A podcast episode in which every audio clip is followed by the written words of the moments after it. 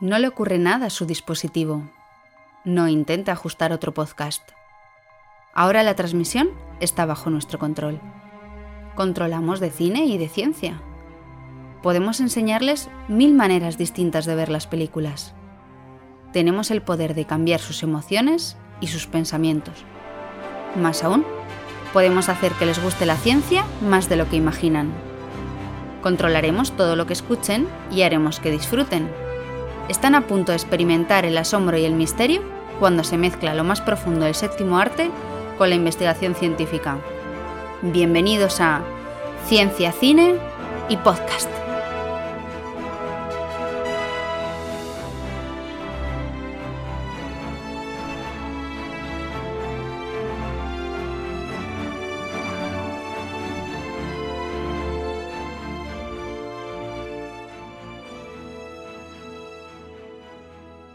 Bienvenidos al segundo episodio de Ciencia, Cine y Podcast. Yo soy Sandra. Y yo soy Andrés. Y hoy vamos a hablar de patatas. De patatas y de Marte, como lo habéis oído. Pero antes de eso, vamos a resolver el trivial de los episodios anteriores. Algunos de vosotros, como arroba enochmm y Villamil Edu, ya habéis adivinado las películas que os propusimos. En particular la de Sandra, que fue la del primer episodio. Cuéntanos. Pues era Snatch, Cerdos y Diamantes de Guy Ritchie, que me parece genial por los diálogos, las interpretaciones. Además, no paro de reírme siempre y bueno, y la banda sonora. Y la otra película era la que nos dejó Dani, nuestro invitado del episodio 1, que era sobre el cine de terror.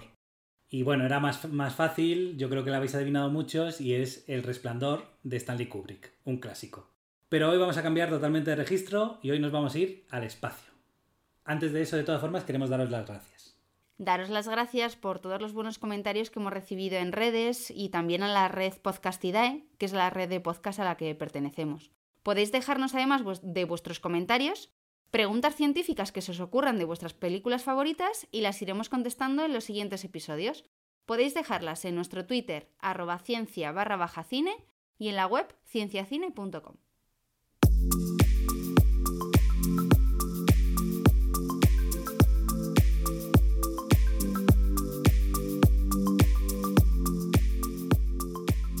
Marte es uno de nuestros vecinos astronómicos y se podría decir que nuestro hermano más parecido. Es un planeta tan especial que sus supuestos habitantes tienen un nombre que usamos habitualmente, marcianos. No usamos mercurianos ni saturnianos, pero marcianos sí. Así que no es de extrañar que haya sido el escenario elegido para muchas películas del cine. Desafío Total, Planeta Rojo, Misión a Marte, John Carter o Mars Attacks. El cine español, además, también ha tenido su propia manera de tratar los viajes espaciales a Marte, como Stranded, Náufragos, en 2001 de María Lidón. Una película que tuvo distribución internacional y que en ella se narraba el viaje de la primera misión internacional a Marte. Pero la película que hoy trataremos es sencillamente Marte, de Martian. T-10, 9, 8, 7, 6, 5, 4, 3, Main engine start. Zero. And of the Atlas V Como esta es la primera película que tratamos en el podcast en exclusiva, os vamos a dar la ficha técnica. Es del año 2015. Del director Ridley Scott. El protagonista es Matt Damon, que hace de Mark Watney. El reparto es de elenco de alto nivel. Jessica Chastain, Kirsten Wiig, Jeff Daniels. Está basado en una novela que es The Martian, de Andy Weir. Ganó el Globo de Oro a la mejor película y el Globo de Oro a mejor actor. Tuvo siete nominaciones a los Oscar, pero lamentablemente no obtuvo ninguno. Para hablar de esta película nos hemos traído a un invitado muy especial, Antonio Pérez Verde. Él es ingeniero de telecomunicaciones y ha trabajado en el Centro de Astrobiología. Es posible que le conozcáis por su blog de divulgación, que se llama Astrométrico, y colabora en medios como la revista Astronomía o la, o la revista Principia. Además, participa cada miércoles en Radio Manchuela. Pero hoy le hemos traído aquí, sobre todo porque es el único ponente que ha estado tres veces en ciencia, cine y acción. ¿Qué harías tú si te quedaras solo en un planeta con la única esperanza de que vuelvan a por ti? ¿Serías capaz de sobrevivir durante años solo con patatas? ¿Sabrías comunicarte con la Tierra? ¿Es todo esto una ficción o es ciencia? Vamos a preguntárselo a Antonio después de esta curiosidad.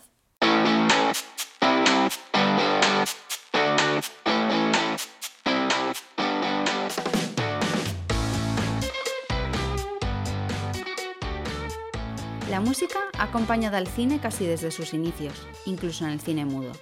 Las salas de cine tenían una orquesta que tocaba en directo la música, pero usaban temas conocidos por la mayoría para poder controlar las emociones del público.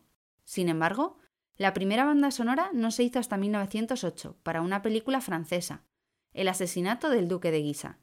Ahí se creó un vínculo inseparable, y ahora no concebiríamos el cine sin alguna de nuestras bandas sonoras favoritas, con compositores como John Williams o Hans Zimmer. Todo ser humano posee el instinto primario de ayudar a los demás. Si un excursionista se pierde en la montaña, la gente organiza su búsqueda. Si un terremoto arrasa una ciudad, personas de todo el mundo envían ayuda humanitaria. Este instinto se halla en todas las culturas, sin excepción. Hacia las 4.30 los satélites detectaron una tormenta que se acercaba al campamento de la misión Ares 3 en Marte. La tormenta fue creciendo en intensidad y tuvimos que suspender la misión. Pero durante la evacuación, el astronauta Mark Watney falleció. Bueno, Antonio, bienvenido al programa, ¿qué tal? Bien. Bienvenido. Bien, la verdad es que bien. Aquí en casa, confinado y bien. La verdad es que con ganas ya de que todo esto pase para, para poder hacer una vida más normal que, que estos, que estas semanas atrás. Eres invitado platino porque tú has estado en las tres ediciones de Ciencia, Cine y Acción. No sé cómo te sientes, si hay presión sobre ti. Est- Estoy yo como presión siempre encima de él, llamándole La para verdad todo. es que ninguna presión. Además, eh, lo de lo de ciencia, cine y acción, recuerdo que surgió en un Pint of Science después de las charlas, tomando una cerveza. Estábamos Dani y, y yo con, con Sandra, nos planteó la idea y dijimos, Dani y yo, pues nosotros nos apuntamos. Y, Y aquí ahí, estamos. pues nada, la primera edición, la segunda, la tercera y ahora el programa del del- el podcast. Así que nada, aquí a lo que, a lo que haga falta. Lo que pasa es que no has, no has cambiado la temática porque seguimos hablando del espacio. Hoy te traes una película, Marte, ¿no? De Martian, Sí. que la verdad es que es bastante buena. A mí me, me gusta, me gusta bastante bien. Creo que trata bastante bien, es bastante buena científicamente hablando. Y quizá para situarnos a todos, lo mejor es que nos cuentes un poco del planeta, de Marte. Pues nada, eh, Marte es un planeta, el, siguiente planeta en distancia al Sol eh, con respecto a la Tierra. Es más pequeño, de hecho Marte tiene un radio de 3.389 kilómetros y la Tierra de 6.371, es decir, tiene un radio 3.000 kilómetros menor que el de la Tierra. Pero eso no es lo más relevante. Lo más relevante es que la presión atmosférica de la Tierra es de 1013 hectopascales, mientras que en Marte es 85, es decir, es mucho más, mucho más pequeña. De hecho, en la superficie de Marte la presión atmosférica se parece más a un vacío que, que a una atmósfera tal y como la conocemos. Y en cuanto a la gravedad, pues en Marte es más pequeño, pesamos menos. Eh, en la Tierra la aceleración de la gravedad es, de 9,81 metros por segundo al cuadrado, mientras que la gravedad en Marte son de 3,71. Digamos que estamos a caballo entre la Luna y la Tierra en, en Marte. ¿Y de temperaturas? Temperaturas, pues la temperatura en Marte generalmente son negativas. Eh, un estudio hecho por Jorge Plau, un científico del Centro de Astrobiología, eh, estudió la temperatura marciana y vio que rara vez eran, eran positivas. Así que las temperaturas máximas oscilan eh, por los 0 grados en el verano marciano y las mínimas nos vamos a ciento y pico bajo cero. O sea, son temperaturas realmente bajas. Pero si no uso la calefacción, acabaré asesinado a manos de las leyes de la termodinámica. Me gustaría arreglar este problema ahora mismo. Pero por desgracia, tengo los huevos congelados. Fresquito. Sí, sí, sí. Es, es un verano muy apetitoso, la verdad. Es un verano que muchas veces se agradecería aquí en, aquí en España, en esos veranos de esos agostos de 40 grados. Bueno, yo lo prefiero a los 40 grados en Madrid, sí. Bueno, y yo hay una cosa que me he preguntado en la película, porque ahora que hablabas de la atmósfera, yo he visto que en la película hay nubes en Marte. ¿Hay nubes Pues o no hay nubes? hay nubes. Porque no, no hay Marte agua, ¿no? hay nubes, hay agua, pero muy poca agua. Eh, de hecho, en la atmósfera marciana la concentración de vapor de agua no llega al 0,03%, es 0,02 y algo por ciento. Hay muy poca, pero la suficiente como para que se formen nubes, se llaman nu- nubes noctilucentes y se ven sobre todo al amanecer y al atardecer. Y están formadas, como digo, por vapor de agua en una pequeña proporción, pero también por el, el vapor que se sublima del, del hielo seco que está presente, muy presente en los casquetes polares de Marte. Porque el hielo de Marte es eh, hielo carbónico, ¿no? Es hielo carbónico y hielo de agua. Eh, está ahí, no se sabe muy bien las proporciones, pero sí, sí. eh, de hecho, la mayor parte del agua que se, que se conoce de Marte está precisamente en, en los casquetes. Y bueno, Marte ha sido un destino eh, muy típico en el cine, pero también ha sido un destino de- realmente muy visitado en las misiones espaciales. ¿Nos puedes poner ejemplos de, bueno, decirnos cuántas misiones han ido a Marte y que, que nos digas un, un poco si las futuras van a estar afectadas o no por el coronavirus?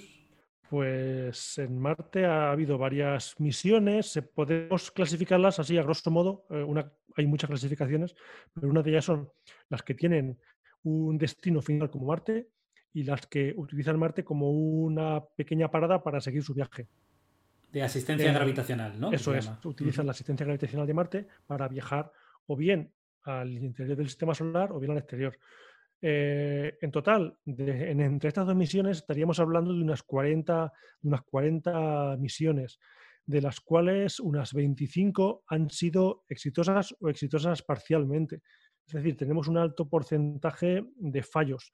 Eh, mm, por suerte, estos fallos se concentran casi todos en las épocas más tempranas de Marte. Las épocas finales hay menos y casi todos se los lleva Rusia, la Unión Soviética, porque no termina de pillar el punto a Marte y, y tiene, a pesar de que fueron los primeros en, en tocar Marte, prim- mm, dos veces seguidas, eh, la primera por estrellarse y la segunda de, de manera controlada, No sé si eso cuenta.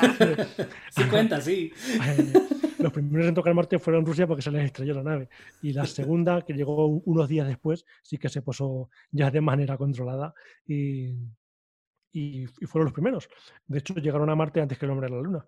Y, y- y nada, no terminan de con el esto, punto. eh, perdona, con esto del coronavirus, ¿las misiones futuras que estaban pensadas se han visto afectadas? Pues en principio no. Es Lo que sí que se han retrasado ha sido los, los test, porque hay que tener en cuenta que la ventana de lanzamiento para viajar a Marte se abre en julio de este verano y se cierra en agosto. Esto de las ventanas eh, son debido a las posiciones relativas que existen entre la Tierra y Marte, cuando es más propicio lanzar para que el gasto de combustible sea, sea menor. Entonces, eh, ahora mismo las misiones están en, fase, en las últimas fases de pruebas. El coronavirus ha pillado ya con esta, con esta fase de pruebas prácticamente terminadas, no va a afectar. Lo que sí es cierto es que de las cuatro misiones que había programadas, una, una China, una de los Emiratos Árabes Unidos, otra de la NASA y otra de la Agencia Espacial Europea.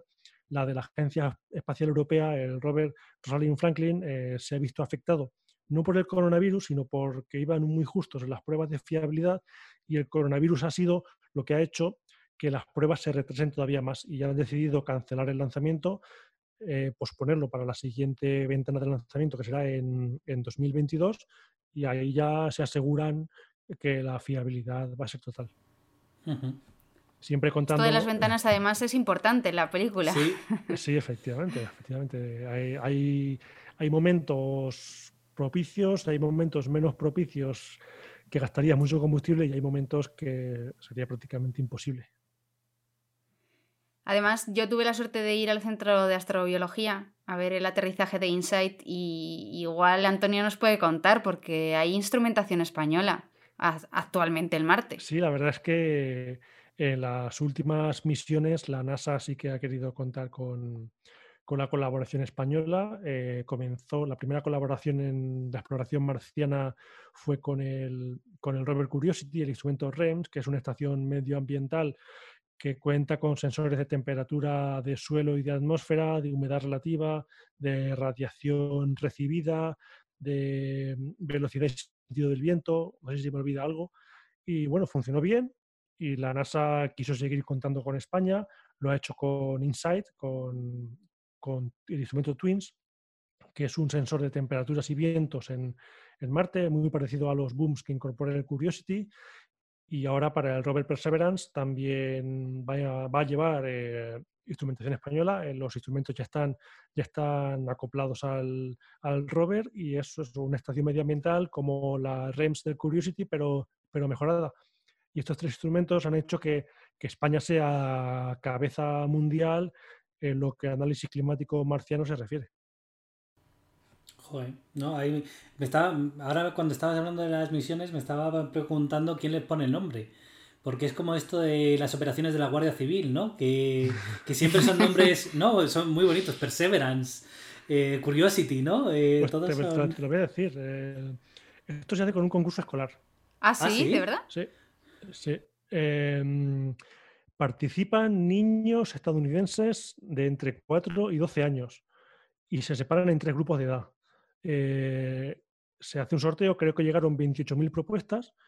Se elige, en la final se eligen tres de cada grupo de edad y, y finalmente eligió, salió, salió Perseverance y había nombres como Ingenuity, como, no me acuerdo ahora mismo, Fortuity, no, no me acuerdo cuáles eran los nombres, Ujú. pero había una lista con, con 12 nombres, 12 o 9, 9, con 9 nombres, y finalmente pues eligió Perseverance. El, el chaval que lo, que lo, que lo propuso, eh, Alexander, no me acuerdo el apellido, comentaba que, mm, que las, los rovers, las misiones a Marte eh, tenían nombres de, de capacidades humanas, eh, Curiosity, curiosidad, Sí, es verdad. ins- Ujú. Insight como, como profundizar, eh, Spirit como tener espíritu, Opportunity aprovechar las oportunidades y faltaba la perseverancia.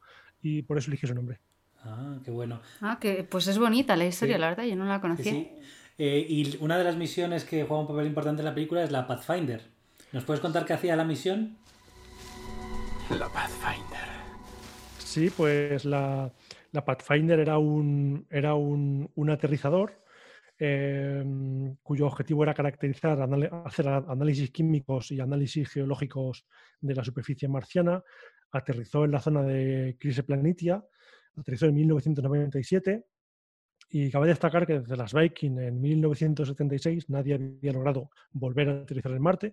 Fue esta misión y que además inició el camino, por así decirlo, de los rovers en, en Marte, de los rovers con ruedas. Eh, la, la Pathfinder puso en el suelo el rover Sojourner, que se ve también en la película dando vueltas en el módulo de, de habitabilidad de- del protagonista. Ah, salió bien, la verdad es que el rover iba para 90 días y, y duró bastante más, creo recordar. Y, y esto dio pie a que se propusieran proyectos más ambiciosos, como fueron el Spirit y el Opportunity. También fueron bien. eh, a raíz de esto se creó el Curiosity, que ya es un rover gigantesco. Y como el Curiosity ha funcionado, pues el Perseverance va a ser un gemelo mejorado del Curiosity. Y em, son especialmente buenos para comunicarse con la Tierra, porque esto juega un papel importante también en la película. Pues en el caso de Curiosity, que es el caso que más conozco, eh, tiene dos antenas, una antena de baja ganancia y una de alta ganancia. La de alta ganancia es la que, el, el, digamos, el- la, la equivalente a la que utiliza Mark Watney, el protagonista de la película, eh, que si la orientas directamente hacia la Tierra, el rover Curiosity y la Pathfinder podían enviar comunicaciones directamente a nuestro planeta en una, con, una, con la antena de, de alta ganancia Ajá. pero la que más utiliza es la de baja ganancia. La que más utiliza el Curiosity es la de baja ganancia, que es una antena que emite a los, a los orbitadores que están orbitando, para la redundancia, a Marte actualmente. Entonces emite una señal con menos energía que le requiere menos potencia para emitir y ya son estos orbitadores los que repiten esa señal a nuestro planeta para, para que les recibamos. ¿Tú qué nota le pondrías a Marte? ¿Crees que está bien asesorada o no? De ahí que, ante una situación tan delicada, solo me queda una opción. Tendré que recurrir a la ciencia para no cagarla.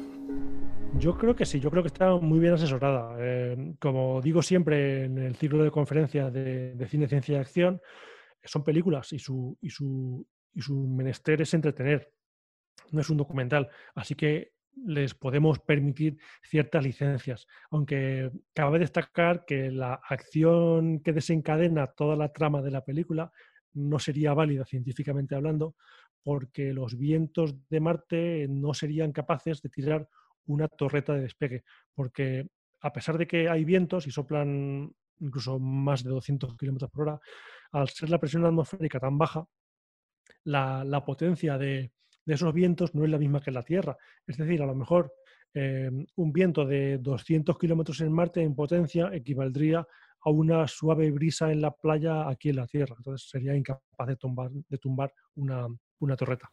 O sea que no tenemos que tenerles tanto miedo a las tormentas en Marte, ¿no?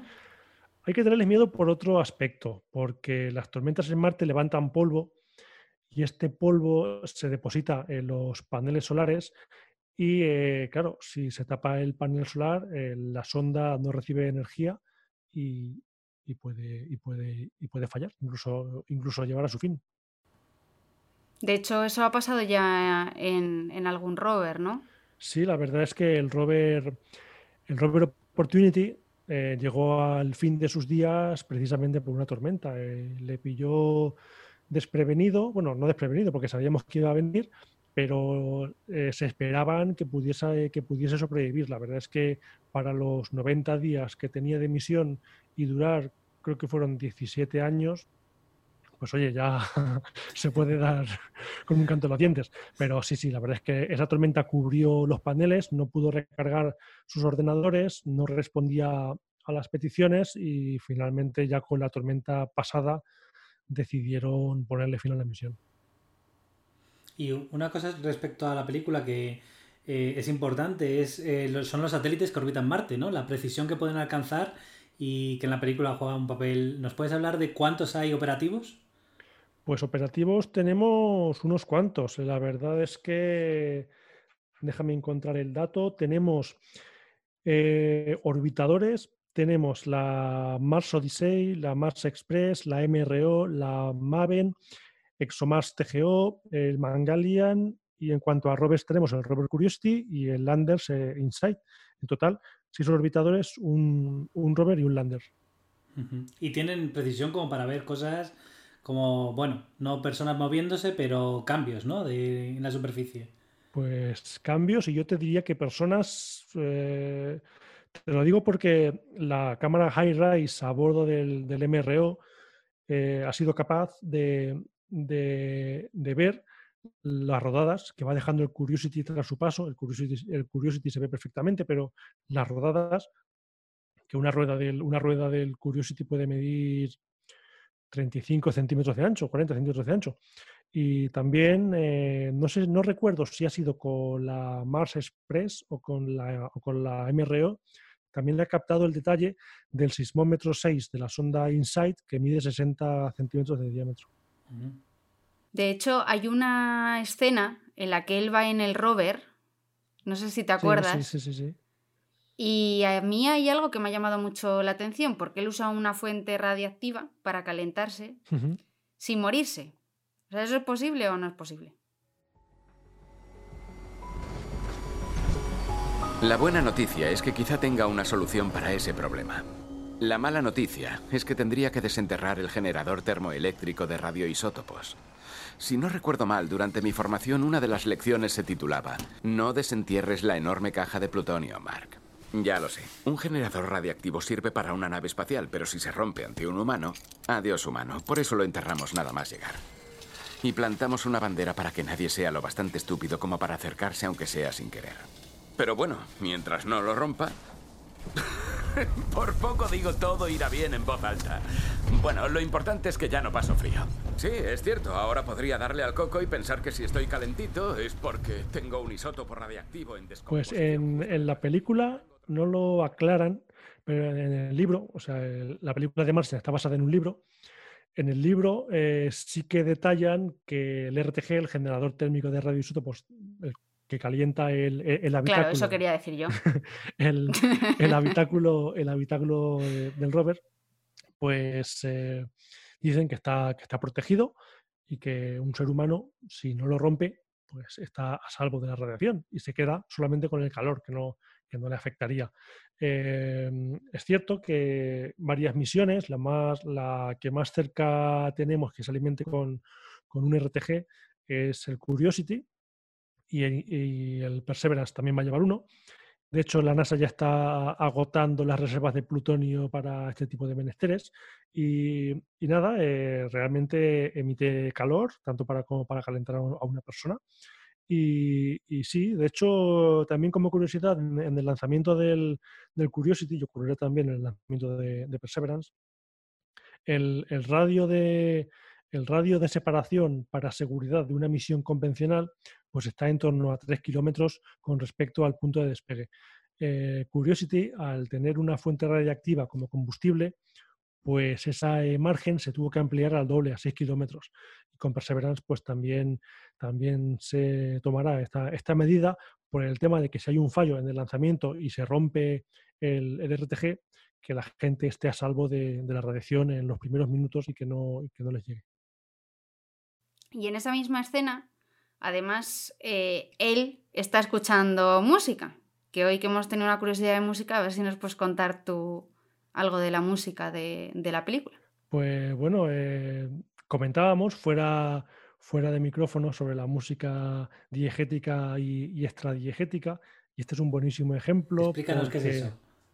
Porque, bueno, eh, la música, así, así a grosso modo, la música diegética es la música que escucha el personaje de la película y la extradiegética es la que escucha el espectador solamente.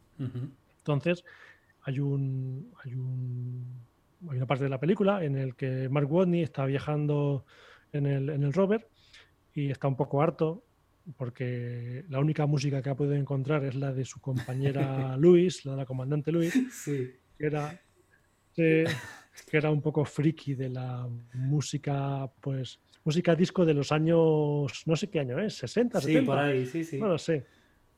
Y bueno, eh, dice que la música menos dolorosa, no sé cómo lo define, la música menos dolorosa para sus oídos que ha conseguido encontrar es eh, Hot Stuff de Donna Summer y, y él la está escuchando él en el rover, eso sería una música diegética, pero ya en una maniobra fuera de rover eh, sigue escuchando, con lo cual la música pasa de digética a extradigética, por lo que ya no le escucha Mark Watney, pero el espectador sí que la sigue escuchando. de fondo. He estado registrando el disco duro personal de la comandante Luis archivo por archivo, y esta es oficialmente la canción menos disco que tiene.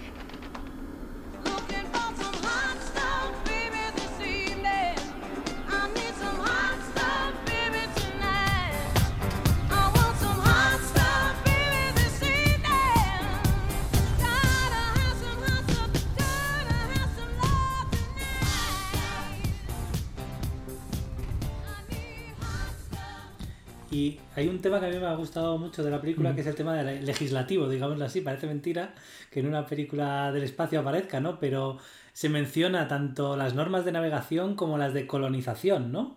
Cuéntanos. Ah, una gran ventaja de la comunicación con la NASA es el correo electrónico. Vuelvo a recibir muchos mensajes, como cuando estaba en la Hermes. Hasta tengo uno del presidente. Pero el mejor de todos el que más me ha molado es de la Universidad de Chicago, donde yo estudié. Dice que si cultivas por primera vez en un lugar, oficialmente lo colonizas. De modo que, en teoría, he colonizado Marte. Sí, pues eh, supongo que es verdad, no lo he comprobado, pero tiene toda la pinta de que es, de que es real, de que eh, alguien coloniza un lugar cuando cultiva en él. Con lo cual, eh, Mark Watney cultiva patatas en, Marte, con lo cual lo coloniza. Eh, Marte ha sido colonizado por, un solo astronauta. Y, en cuanto a la navegación, pues habla de los términos para que alguien sea considerado un pirata. Mark Watney lo analiza y ve que cumple los requisitos. De hecho, habla con la NASA y entra un poco así, un poco en, conflicto porque parece que se está tomando el cachondeo y el jefe de la NASA se, enfada con él porque quiere que le llame capitán Hay mucho cachondeo en la película entre él y, el centro de control. Bueno, a ver, es que yo creo que en esa situación si no tienes un poco de humor complicado, ¿eh? Sí, no sobrevives. Mario Warner tiene un sentido del humor muy particular, sí. Toma, Neil Armstrong. Ya puestos hablando de, de colonización y sobre todo de legislación. A ver, ¿sabes dónde anda el coche de Elon Musk? y aparte me interesa un Pues- poco tu opinión sobre eso, porque yo creo que también tenemos que tener un dilema ético no resuelto sobre cómo utilizar nuestra tecnología en el espacio. Para mí eso fue una imprudencia, una imprudencia grandísima el hecho de, de enviar algo al espacio. Simplemente el hecho de enviar algo al espacio tiene que pasar unos criterios que se llaman seguridad planetaria. Creo que hay seis niveles, de cero, lo- digamos, los menos rigurosos y seis el más riguroso en cuanto a contaminación, porque imagínate que tú lanzas una, una sonda que va a orbitar el planeta para tomar datos meteorológicos, pues el nivel de protección que puede tener ahí podría ser 0 o 1. Pero si tú mandas un cacharro, un cacharro, un, un vehículo, una sonda a Marte o a la luna Encélado de, Saturno, pues lo que menos quieres es contaminar el planeta con muestras biológicas procedentes de la Tierra para no generar falsos positivos. Y claro, el coche de Elon Musk, que yo sepa, no ha dicho nada de qué nivel de protección planetaria tiene. Ahora mismo está orbitando el, Sol en una órbita que lo sitúa entre la Tierra y Marte. Pero imaginad que, yo qué sé, el paso de una resonancia con Júpiter, el paso de un cometa que varía su trayectoria y lo lleva directamente a Marte. Pues si no está bien protegido a nivel planetario, podría contaminar Marte con, con material biológico y eso es lo último que se quiere hacer. Con tardígrados que dicen que sobrevivirían en el espacio. Sí, la- las, algunas sondas que viajaron a la Luna con el Apolo, la sonda china llevó tardígrados para ver cómo, cómo sobrevivían en la Luna. Y sí, sí, se han llevado y, y has visto que han sobrevivido. Eh, las Yo es que como bióloga es de mis bichos favoritos. Normal, normal. Pero yo diría que más allá de la imprudencia, la seguridad, digamos, hay también un, un, dilema sobre lo- el beneficio que le sacamos, ¿no? Porque la mayor parte de las misiones son científicas. Pero mandar un coche al espacio no es precisamente muy científico, ¿no? ¿Qué, qué sacamos de provecho con eso? La humanidad. Yo creo que eso fue un, un acto de aquí estoy yo, iba a decir una, una cosa que hubiese dicho Mark Watney en la película, pero por, pero por, por, digamos, por educación no lo voy a decir, pero vamos, eh, Elon Musk quiso decir aquí estoy yo y, y mandó eso pues simplemente para que el mundo viese de lo que era capaz. Sí. Sí, como dar un puñetazo en la mesa, ¿no?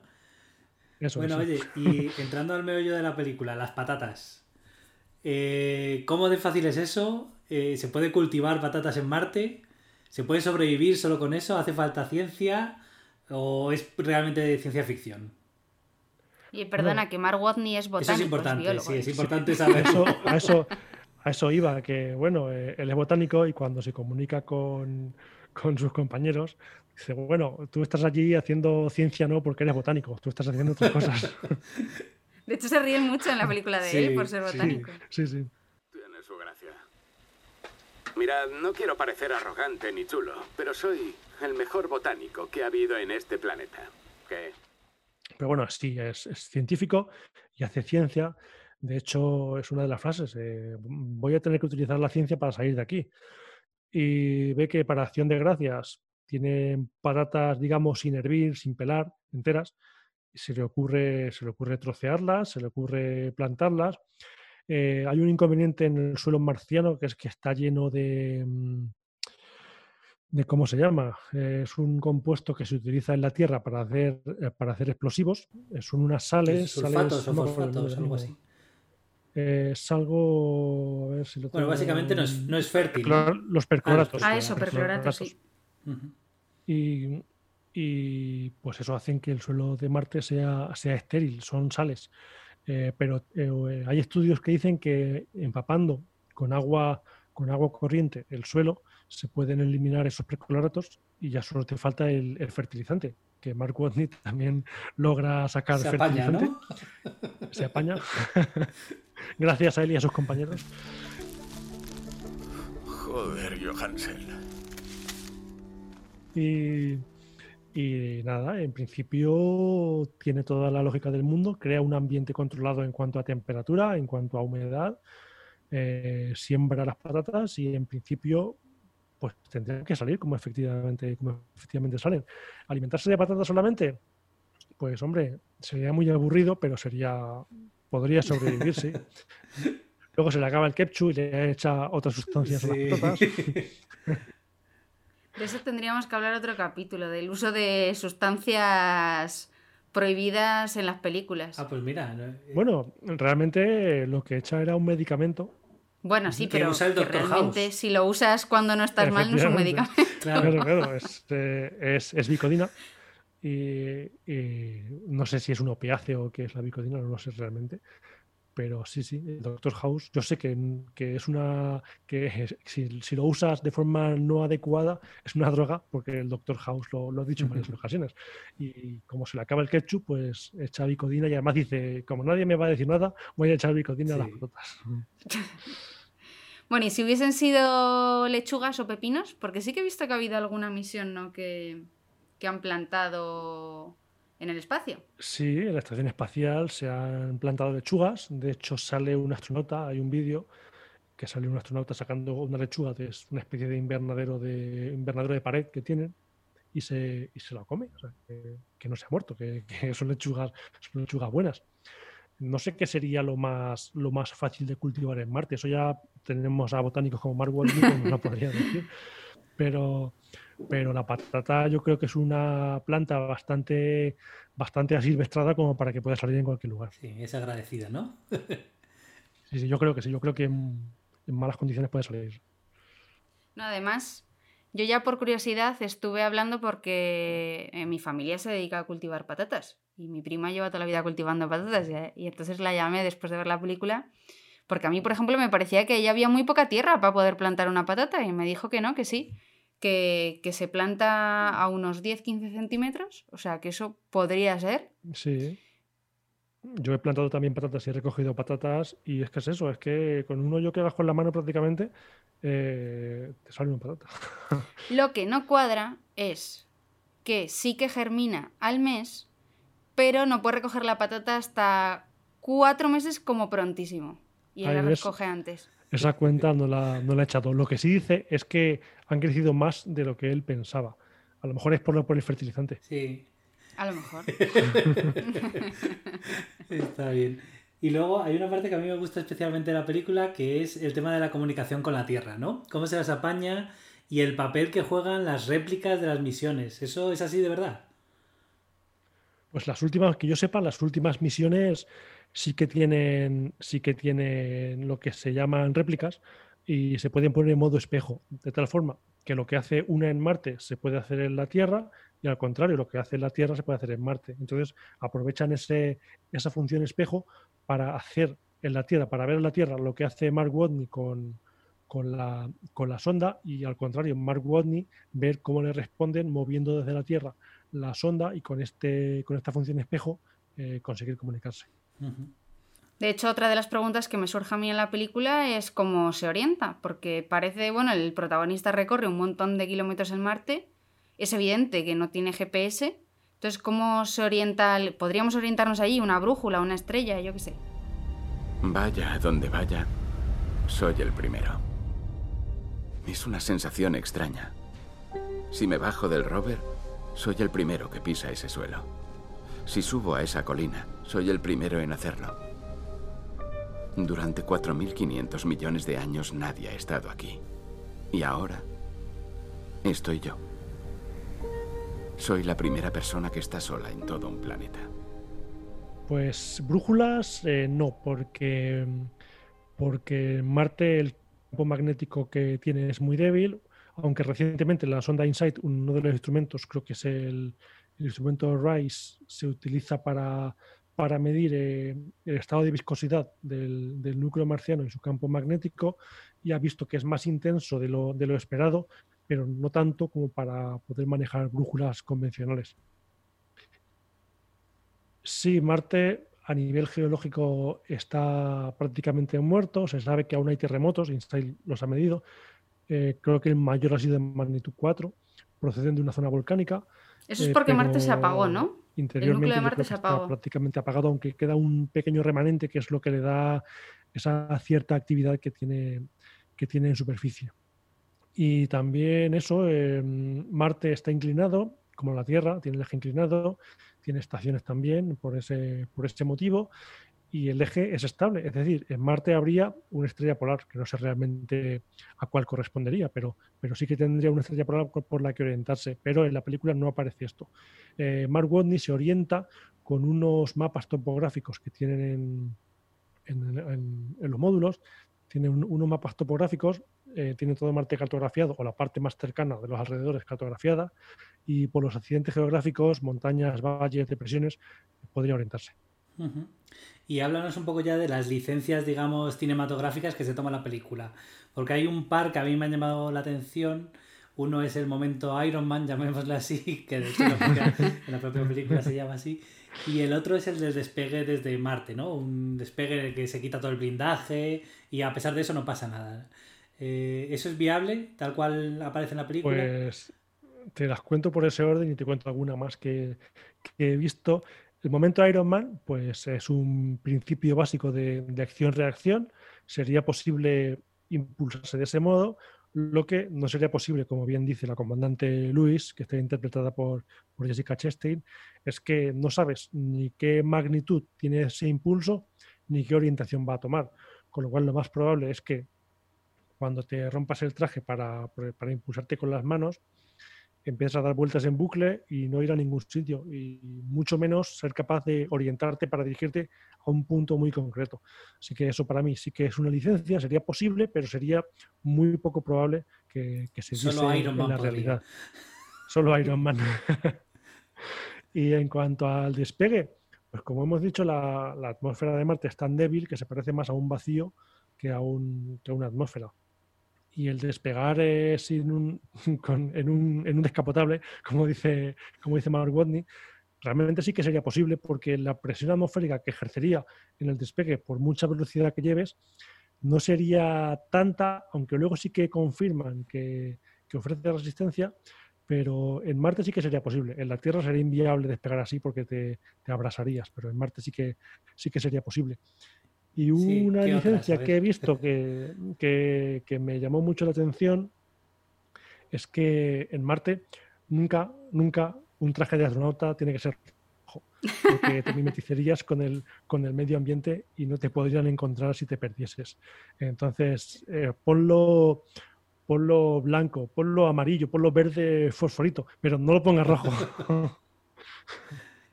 Y luego el tema de los trajes también, de ponérselos y quitárselos así de rápido, eso es... Eh, eso también es una licencia para darle agilidad a la película, porque un traje de astronauta puedes tardar dos, tres horas en ponértelo y allí se lo pone, como yo me pongo un pijama, pues ellos se lo ponen aún más rápido. Y en cuanto al tiempo también, eh, cuando estás haciendo una salida extravehicular, una salida por la superficie y quieres volver al módulo habitable, pues tienes que pasar por un proceso de una, una recompresión. En la película le dan a un botón, empieza a subir 10, 20, 30, 40, 50, 100, en 10 segundos se ha, se ha comprimido todo. Y, y, realmente no, realmente se tarda mucho más tiempo en realizar esa compresión, esa recompresión. Eh, en cuanto a tiempos también, maneja muy bien la película lo que es el concepto de retraso de tiempo en, en la comunicación en la película lo hace muy ágil y, lo, y la verdad es que esto es real, y lo, pero lo, lo, maneja muy bien. Se hace muy llevadero a pesar de que tarda 15 minutos en, en recibir una respuesta eh, tras una emisión. Y eso en la película es algo que tratan de, de, forma muy ágil.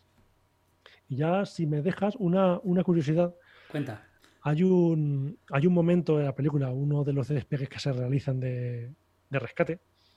Eh, creo, y esto es cosa mía, creo que, es un despegue real el que se muestra, porque hay un detalle en, las pantallas de la, película que se ve un pájaro cruzando cuando la cuenta va a llegar a cero, se ve un pájaro cruzando así por el margen inferior izquierdo de la, de la, pantalla.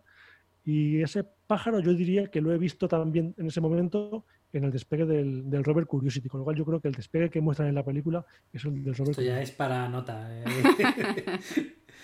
No lo sé, tendría que confirmarlo, tendría que verlo, ver los dos a la vez a ver si es, pero yo aseguraría que, es el del Robert Curiosity. Te creemos.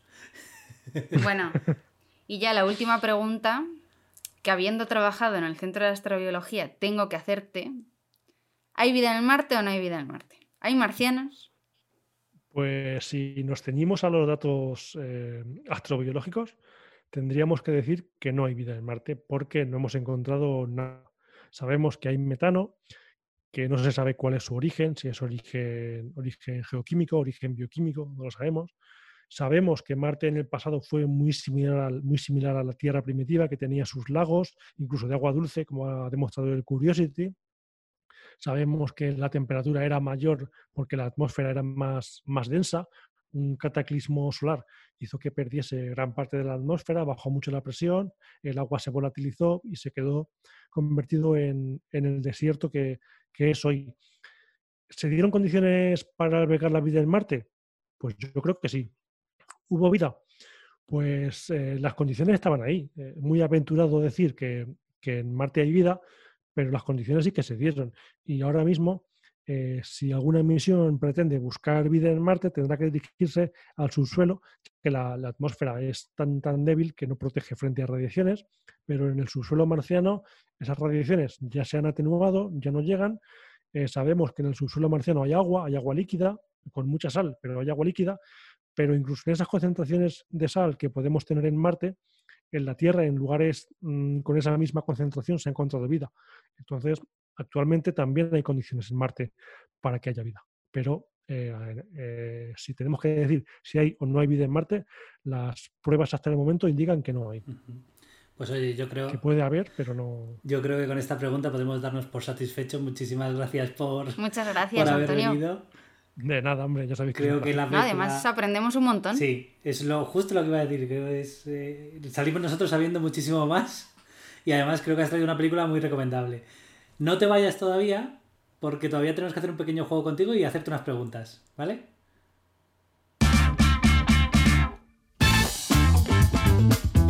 El trivial de ciencia y cine. Primera pregunta, Antonio. Cuéntanos cuál era tu película preferida de pequeño. Pues de pequeño me gustaban muchísimo las películas en las que salían naves espaciales, desde, desde ET hasta, hasta cualquier otra que, que os podéis imaginar. Pero tengo recuerdo de asistir en mi pueblo a un ciclo de cine de terror y yo tendría 6, 7, 8 años, no me acuerdo, pequeño, ver la película de, de Alien, El octavo pasajero, y fue una película que, que, me gustó mucho. ¿Y alguna película que puedas ver sin cansarte? Aunque creo que ya lo sé. sí, bueno, antes hemos hablado de mis participaciones en ciencia cine y acción. Eh, de las cuatro intervenciones, contando con esta, he hablado dos de, de, de Martian y dos de Interestelar. Y la película de Interestelar, pues la he podido ver 15 veces y las que me quedan todavía. Y luego, recomiéndanos, eh, dinos una película que hayas visto hace poco, una serie que, que, nos quieras recomendar. Pues La Llegada es una película que he visto recientemente, que por cierto también salió en el ciclo de cine ciencia y acción. Y es una película muy recomendable, sobre todo por la metodología que utilizan para comunicarse con una civilización extraterrestre inteligente. Bueno, y ahora nos gustaría hacer un juego que hacemos o vamos a hacer también con todo el resto de ponentes, que es o que nos presentes tarareando o diciendo alguna frase de alguna película que te guste. Así la gente puede comentarlo por redes sociales e intentar adivinarla. ¿Sí? Vale, venga.